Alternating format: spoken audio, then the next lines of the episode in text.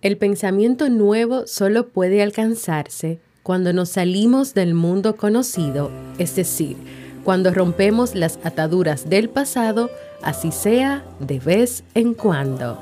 Krishnamurti.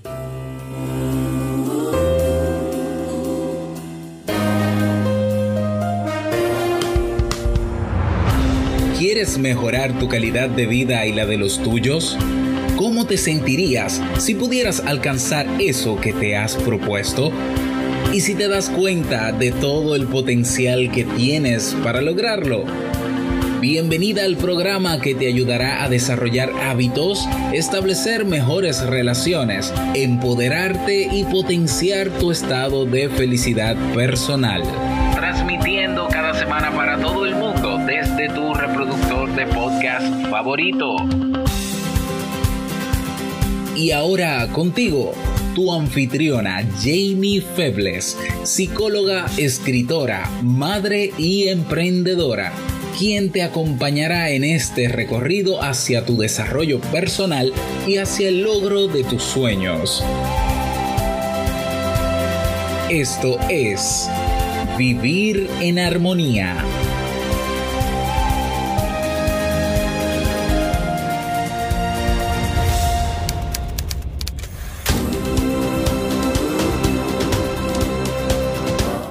Bienvenidos al episodio 378 de Vivir en Armonía.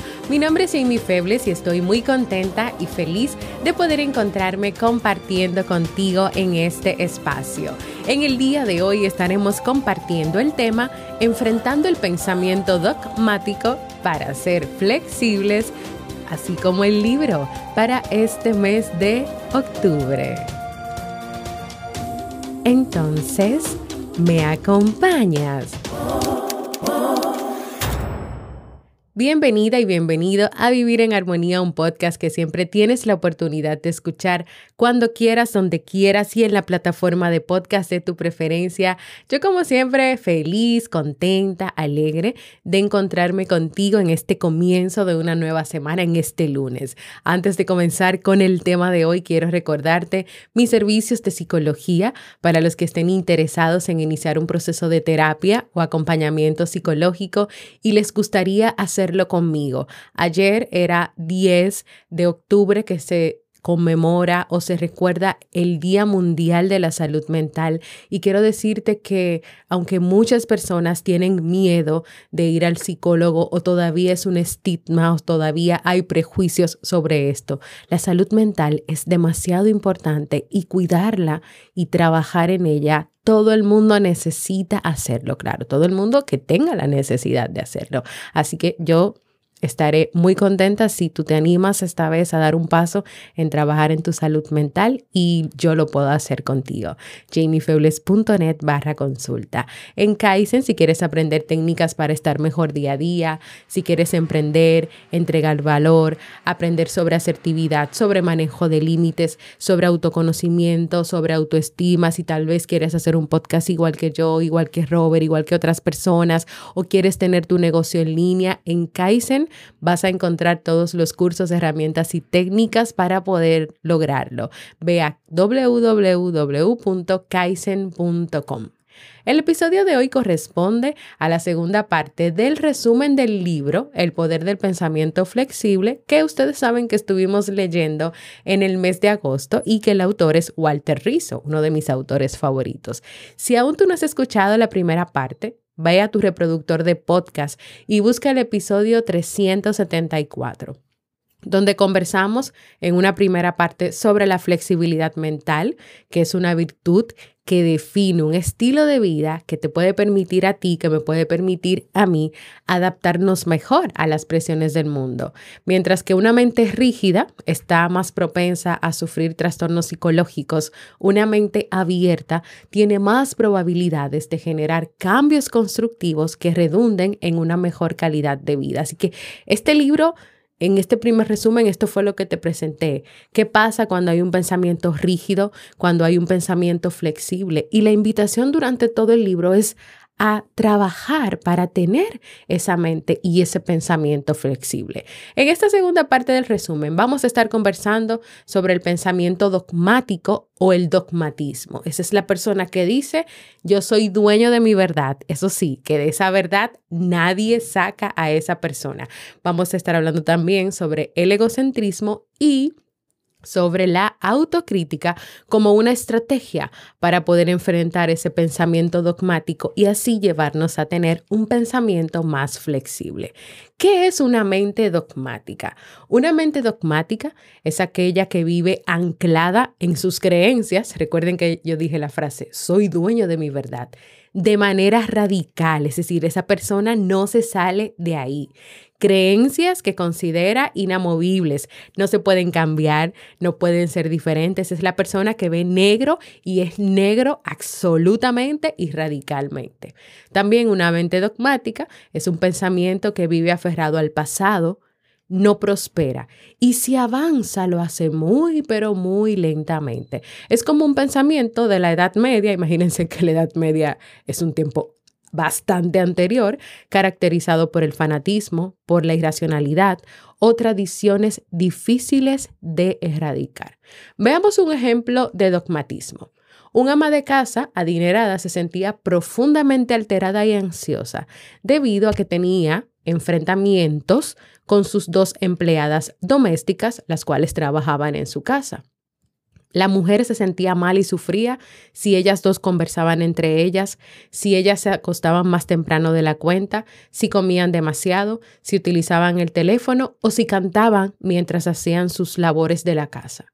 Cuando estas dos jóvenes, estas dos señoras, perdón, salían los domingos, faltando media hora para el regreso, ya la señora estaba mirando el reloj y anticipando que llegarían tarde. Esta señora era víctima de tres creencias. Una, una creencia dogmática. La función de la empleada doméstica es servirme cada vez que yo quiera y de la manera que yo quiera.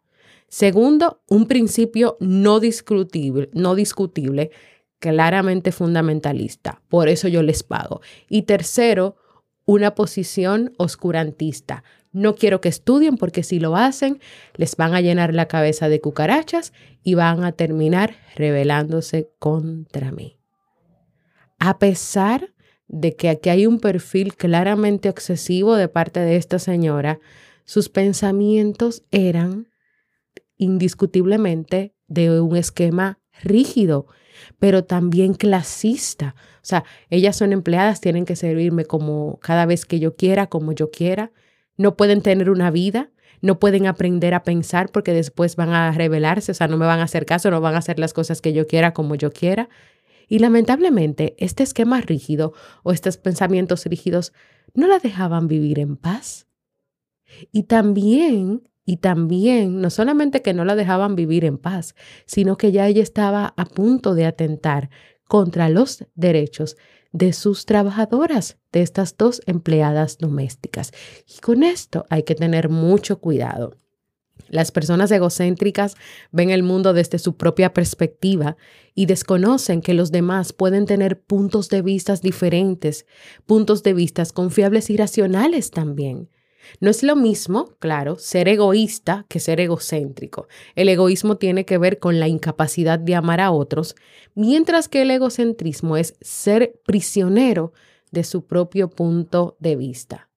El egocentrista no está preparado para la discrepancia porque simplemente no la concibe como válida. Entonces te pregunto, ¿crees que la señora de la historia, aparte de que ya sabemos que es un ejemplo de pensamiento dogmático, tenía una conducta o forma de pensar egoísta, egocéntrica o las dos, aparte de, del dogmatismo. Y cómo esto estaba afectando su vida. O sea, la señora los domingos, ellas salían a pasear, a hacer a su tiempo libre, y ella en vez tal vez de disfrutar su vida, de vivir su vida, estaba pendiente a que ellas van a llegar tarde, lo más seguro van a llegar tarde. O sea, no estaba viviendo su vida. Entonces, un pensamiento dogmático te puede llevar a estar tan enfocado o enfocada en el otro, en que el otro no hace lo que tú entiendes que tiene que hacer y te aleja completamente de vivir tu propia vida. Hay que tener mucho cuidado con esto. Cuando las personas están centradas en sí mismas, esto trae aislamiento, ruptura incomprensión. Tú no comprendes a los demás, no puedes comprender lo que hacen los demás o cómo viven los demás cuando hay un pensamiento dogmático. Ejemplo, un niño pequeño se sorprende cuando se da cuenta que las personas de su entorno, quienes le rodean, no piensan igual que él. Pero ¿qué pasa con un adulto, con un adulto dogmático específicamente? Se ofende. Si los demás no piensan igual que él o igual que ella, esa persona se ofende. Se ofenden cuando alguien no coincide con su manera de pensar y también las personas con un pensamiento dogmático resaltan la diferencia con los demás. ¿Y sabes qué frases pueden usar o qué pueden decir? Tú no eres de los míos, no eres de los nuestros o tú no estás en mi equipo, o sea, tú no piensas igual que yo. Tú y yo tenemos una diferencia, tú no piensas igual que yo, aléjate de mí. Aislamiento. Ruptura, tú no estás en mi equipo, ruptura, no podemos ser amigos o no podemos compartir, tú no piensas igual que yo, tú tienes que pensar igual que yo, si no, no eres parte de mi vida. Wow. ¿Qué es entonces una de estas ya estrategias que se puede ir oponiendo al egocentrismo, algo con lo que podamos comenzar a trabajar en ese egocentrismo y en ese pensamiento dogmático? Número uno está el descentramiento, es decir, la capacidad de tú ponerte en los zapatos del otro cuando las personas hacen un giro mental y se abren a todo tipo de información. Descentramiento significa democratizar la mente. Es como tú comenzar a trabajar en la mente y a decirle, mira, pero Juan piensa diferente que tú y tiene derecho a pensar diferente a ti. Es como permitirle que comience a interactuar con ideas diferentes, no engañando la mente, sino simplemente diciéndole, Juan piensa diferente que tú y todo el mundo puede pensar diferente porque recuerda que tú no eres igual a Juan, ni eres igual a María, ni él igual a Pedro. No puede existir un pensamiento flexible, que es lo que buscamos tener y que es lo que este libro nos invita a tener, sin descentramiento, sin salirnos de nuestra idea, de nuestra radicalidad. Hay que ponerse en el zapato del otro. Y también tal vez descentramiento pudiera ser empatía. Segundo, para, para lo que se opone ahí a ese egocentrismo, a ese pensamiento dogmático, la humildad. Las personas humildes son conscientes de que no se las saben todas y es bueno aclarar que cuando yo hablo de humildad aquí, no estoy hablando de una humildad que está relacionada con sentimientos de minusvalía o con baja autoestima. No, no es eso humildad. No es eso humildad. Se refiere a no exagerar los dones, las habilidades, ni vanagloriarse de ellas, tratando de pasar por encima de los otros. La persona que es humilde no anda publicando lo que hace o lo que tiene con la idea de que otros vean lo que está haciendo. No, o sacándole en cara eh, a los demás lo que hace lo que tiene. No. Ahora, vive sus dones, vive sus habilidades, vive sus cualidades, se los goza. Y ya, simple y llanamente. Es consciente de que de lo que tiene, de lo que no tiene, de lo que sabe, de lo que no sabe, lo vive, lo goza, lo disfruta y se siente muy bien y tiene autoestima. Decía Heráclito, el sabio ama el anonimato. El humilde ama el anonimato. Entonces, ya sabemos que hay un pensamiento centralizado completamente en sí mismo. El pensamiento dogmático es una característica de ese pensamiento inflexible, rígido, del que hablamos en el episodio pasado y del que este libro trata de atacar para llevarte a que tengas un pensamiento más flexible. Entonces, puedes comenzar a trabajarlo descentralizando ese pensamiento y practicando la humildad. Cuentan que en cierta ocasión un maestro puso en evidencia a sus discípulos utilizando la siguiente estrategia. Él le dio a cada persona una hoja y les pidió que anotaran en ella la longitud exacta de la sala en la que se encontraban. La mayoría de ellos escribió cifras cercanas a los 5 metros. Algunos agregaron entre paréntesis la palabra aproximadamente mide esto, aproximadamente mide lo otro. Luego de observar cuidadosamente estas respuestas, el maestro dijo, ante todos, pero nadie ha dado la respuesta correcta. Y claro, todos preguntaron, pero ¿cuál es? ¿Cuál es esa respuesta correcta? Y ellos, y el maestro les dijo, la respuesta correcta es, no lo sé. No lo sé.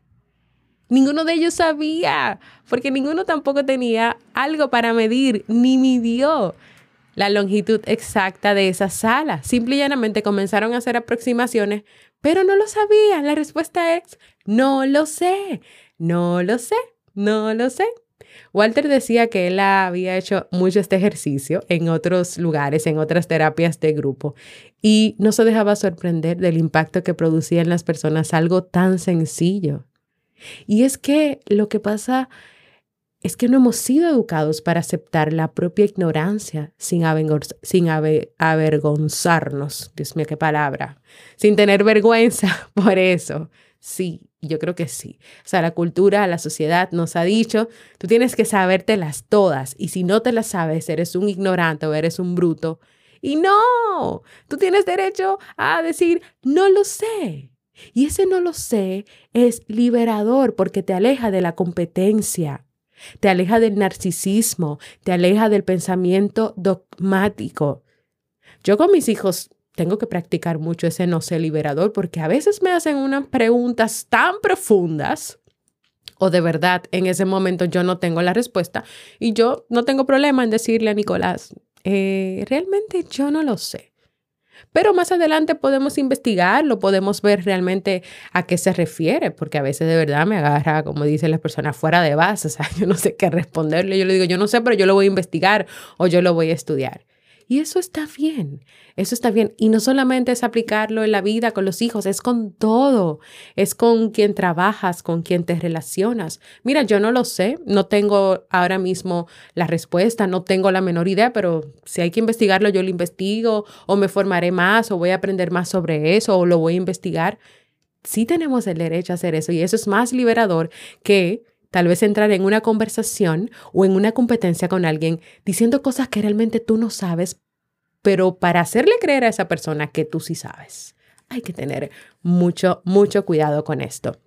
Veamos algunas defensas que utiliza la mente dogmática, algunas defensas, algunos mecanismos de defensa. Número uno, apelación a la autoridad. O sea, a través de estos mecanismos de defensa, la mente dogmática quiere defenderse. Es, quiere decirte a ti que estás escuchando, que estás ahí hablando conmigo, yo me las sé todas. O sea, no, tú no me puedes decir a mí que no, que yo estoy mal, o tú no puedes contradecir mis ideas y creencias. Entonces, ¿cómo se defienden? Primero, apelación a la autoridad, apelando a la autoridad. Alguna vez tal vez has escuchado la frase o alguien te ha dicho, pero ¿cómo se te ocurre dudar? De eso. Si lo dijo el maestro o el jefe o el dueño o el líder o el gobernante. Una de las defensas de las mentes dogmáticas consiste en recurrir al poder de la autoridad moral, política o religiosa para defender sus ideas. O sea, ellos escucharon que alguien dijo algo y eso es santa palabra de Dios. O sea, no hay forma de que tú cuestiones a esa persona porque esa persona es muy moral o es religiosa o es política, pero esa persona se puede equivocar. Y ahí es que está el problema con el pensamiento dogmático. No, es que esa persona es un maestro, es una autoridad. O sea, que si esa persona, porque es un maestro y una autoridad, te dice, tírate del puente, tú te vas a tirar del puente. O te dice, mira, regala todo tu dinero y vive en la pobreza, tú te vas a morir del hambre sin necesidad, porque esa persona lo dijo y tiene toda la autoridad. Hasta a esas personas que son autoridad, también hay que saber cuándo cuestionar cuándo seguir o cuándo lo que esa persona está diciendo no va contigo y no va con tus valores. Número dos, ya lo he decidido. Ay, qué frasecita. Cuando la mente dogmática decidió, no hay forma de cuestionar, no hay forma de reconsiderar. Es más, la mente dogmática hace como, como los niños de dos años que dicen que es la etapa de la rabieta, hace como una rabieta y responde a la otra persona, porque sí le responde, mira, ya yo lo he decidido, pero ¿por qué? ¿Por qué tú has decidido eso? ¿Por qué no puede ser diferente? Si simplemente responde, porque sí, porque sí, y no hay forma de que tú le hagas cambiar eso. ¿Cuántas veces en la vida, por no dar el brazo a torcer, se complican las cosas al extremo? Ahí es que viene el problema de ese, yo lo he decidido porque sí. Cuando tal vez por no dar el brazo a torcer, entonces el problema se hace más grande. Tercero, otra manera de defenderse es el razonamiento emocional. Pero cuidado que este razonamiento emocional sí es peligroso. Aquí las personas dogmáticas suelen confundir el sentimiento con la razón, o sea, lo confunden, lo unen. establecen una relación directa entre lo que tú sientes o entre lo que esa persona siente y los hechos, lo que está sucediendo. Por ejemplo, si esa persona se siente un fracasado, entonces ya es un fracasado. Si esa persona se siente que nunca logra nada, entonces nunca va a lograr nada. Si esa persona siente que alguien no le quiere, por lo tanto ya esa persona no le quiere. O sea, une, confunde emoción con los hechos, pero no se toma el trabajo de cuestionar.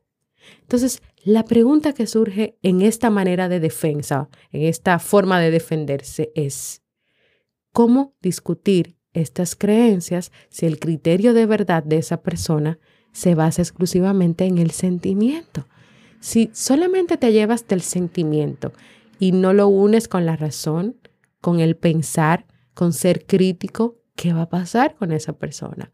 Entonces, una persona de pensamiento dogmático se defiende a través de la apelación a la autoridad, a través de la frase ya lo he decidido y a través del razonamiento emocional que confunde la razón con la emoción y los hechos. Luego de ver de manera resumida ya estas características del pensamiento rígido e inflexible como son el dogmatismo, el egocentrismo, veamos una manera de trabajar para cambiar este tipo de pensamiento. Aquí vamos a hablar sobre la auto crítica o la intolerancia a la crítica, es decir, el nunca me equivoco. Sabemos que el pensamiento dogmático dice nunca me equivoco. Cuando las personas no tienen conciencia de sus limitaciones, sus pensamientos están incompletos. Es que tú tienes que saber lo que tú eres, lo que tú haces, lo que tú vales, tus habilidades, tus cualidades, pero también tus limitaciones, tus debilidades. Mantener una actitud crítica saludable significa no aceptar ideas o doctrinas sin antes haberlas sometido a análisis para evaluar su verdad o falsedad. Es decir, es tú, por ejemplo, esa apelación a la autoridad. Tú tienes una persona que siempre admiras, que es un maestro, pero también tú tienes que saber pensar y reflexionar sobre lo, sobre lo que esa persona está diciendo, someterlo a análisis, no aceptarlo inmediatamente, sino pensar, bueno, puede ser que lo que ella está diciendo me funciona a mí, pero puede ser que no le funcione a otro o le funciona a otros, pero mira, a mí en mi realidad lo que ella está diciendo no, no me funciona. Y eso está bien, tienes que tener la capacidad de hacer eso, la capacidad crítica de no aceptar todo, todas las ideas, todas las doctrinas, todo lo que digan por ahí, incluso lo que yo digo aquí, evaluar esa verdad, esa falsedad o cómo esto se aplica o no se aplica a tu, a tu, vida. Entonces, ¿qué es la autocrítica? Es examinar tus propias creencias, tus valores y tus comportamientos, descubrir lo inútil para dejarlo de lado, sospechar razonablemente de ti misma, de ti mismo, para que tú puedas tener el valor de ampliar tu autoconocimiento. Todas las personas que quieran trabajar en cada día tener un pensamiento más flexible tienen que ser autocríticas, tienen que examinar sus creencias, sus valores, su, su, comportamiento, descubrir lo que no funciona, lo que es absurdo, lo que es peligroso de su manera de pensar, para partir de ahí ampliar el conocimiento, aprender cosas nuevas.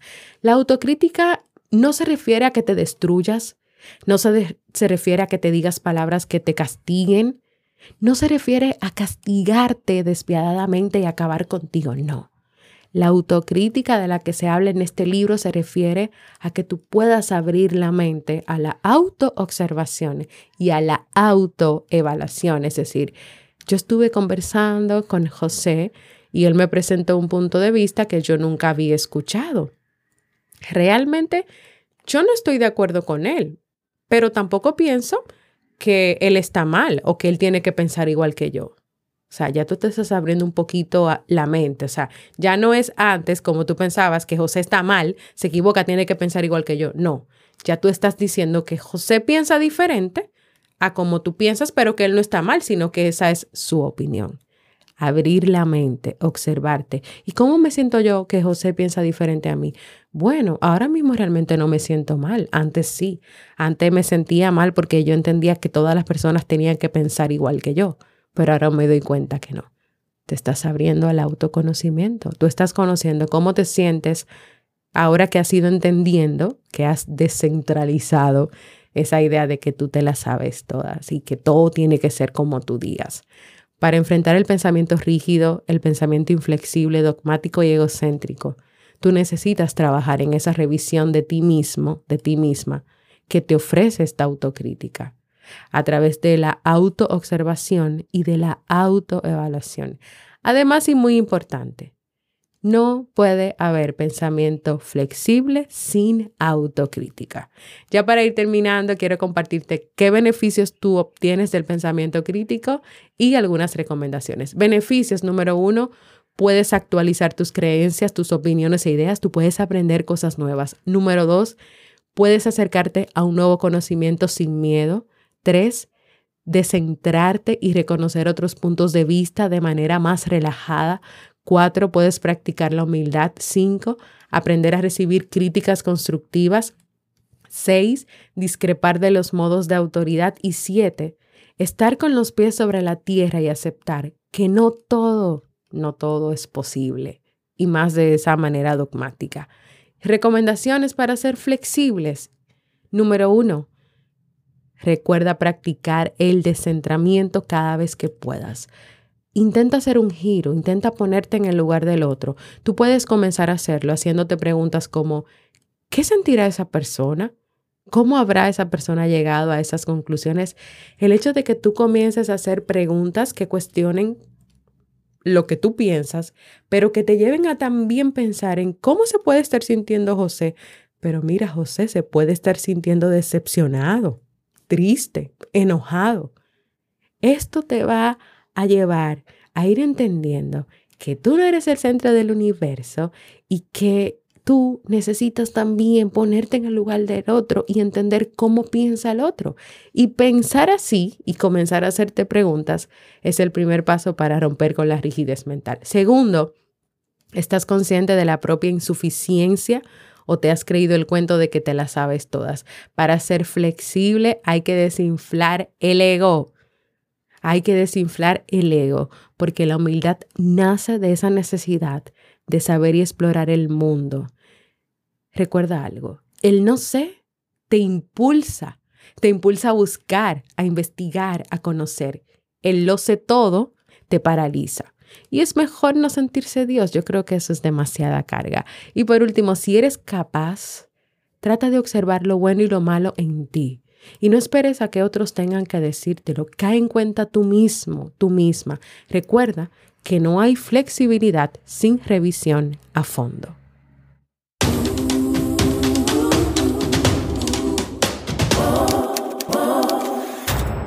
Y así hemos llegado al final de este tema de esta segunda parte del resumen del libro El poder del pensamiento flexible de Walter Rizzo, que espero que haya sido de mucha utilidad para ti. Hay mucha información, muchas cosas que, que analizar. Si tú quieres aprender más, te invito a que puedas leer el libro completo. Primero escucha el otro episodio si no lo has escuchado, escucha los dos resúmenes y luego anímate a profundizar y a aprender más sobre cómo tener un pensamiento flexible. Y ahora nos vamos al libro de este mes de octubre que no te he contado todavía cuál es. En este mes de octubre el libro recomendado es Los seis pilares de la autoestima de Nathaniel Branden.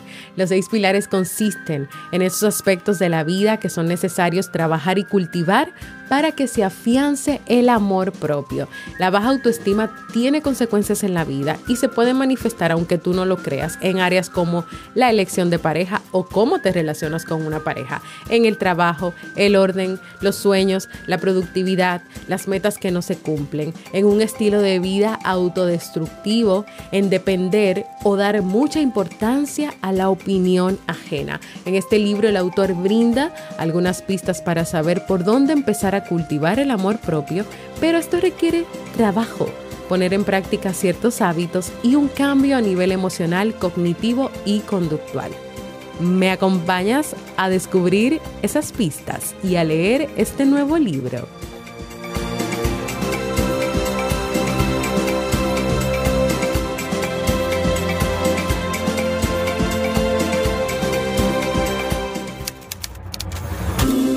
Así hemos llegado al final de este episodio. Quiero invitarte a que te unas a nuestra comunidad en Discord, donde podrás tener todo lo relacionado con el podcast, frases, libros recomendados, las notas que yo hago de los libros, chat de audio y video.